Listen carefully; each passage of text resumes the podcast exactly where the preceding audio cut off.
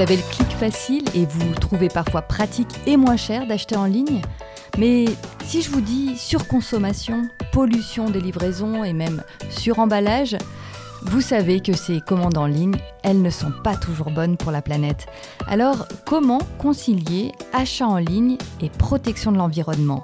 C'est la question à laquelle le CEC France vous propose de répondre avec une série de podcasts sur la consommation responsable. Dans ce premier épisode, je me demande comment trouver un produit éco-responsable sur Internet. Je suis Elfèche et c'est parti pour Conso le 10.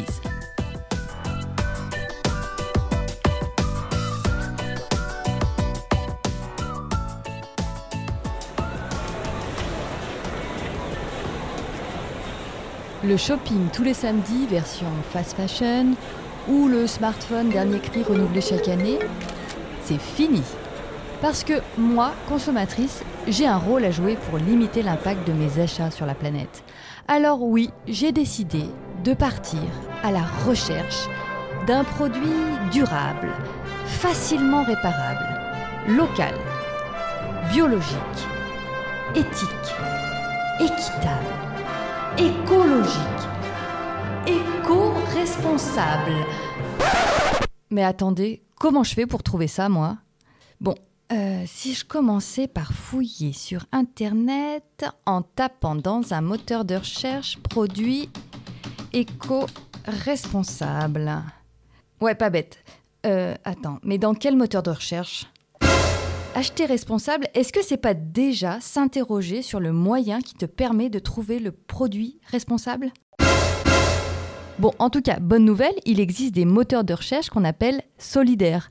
Lilo, Ecosia, Ecogine, YouCare. Ça, ce sont des exemples de ces moteurs de recherche.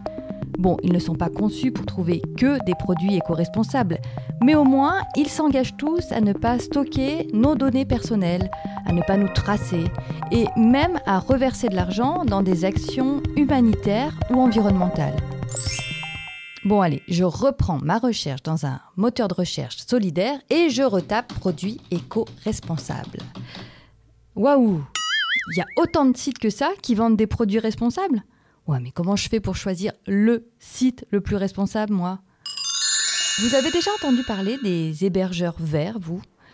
Derrière chaque site internet, il se cache des serveurs, des data centers qui nécessitent énormément d'électricité, de place et même de climatisation. Les hébergeurs verts, ils promettent d'alimenter par exemple à 100% leur data center par des énergies renouvelables ou de réutiliser la chaleur émise pour chauffer des bâtiments voisins. Ça, c'est intelligent.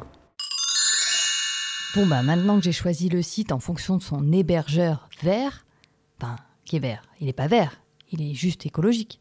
Oui, bon, bah bref, vous m'avez compris. Et comment je peux savoir, moi, que le produit proposé là sur ce site, il est bien éco-responsable? Et mais c'est quoi ce gros logo là à côté du produit? C'est ça qu'on appelle un écolabel? Allez, petite explication sur les écolabels parce que là, je sens bien, je vous ai perdu.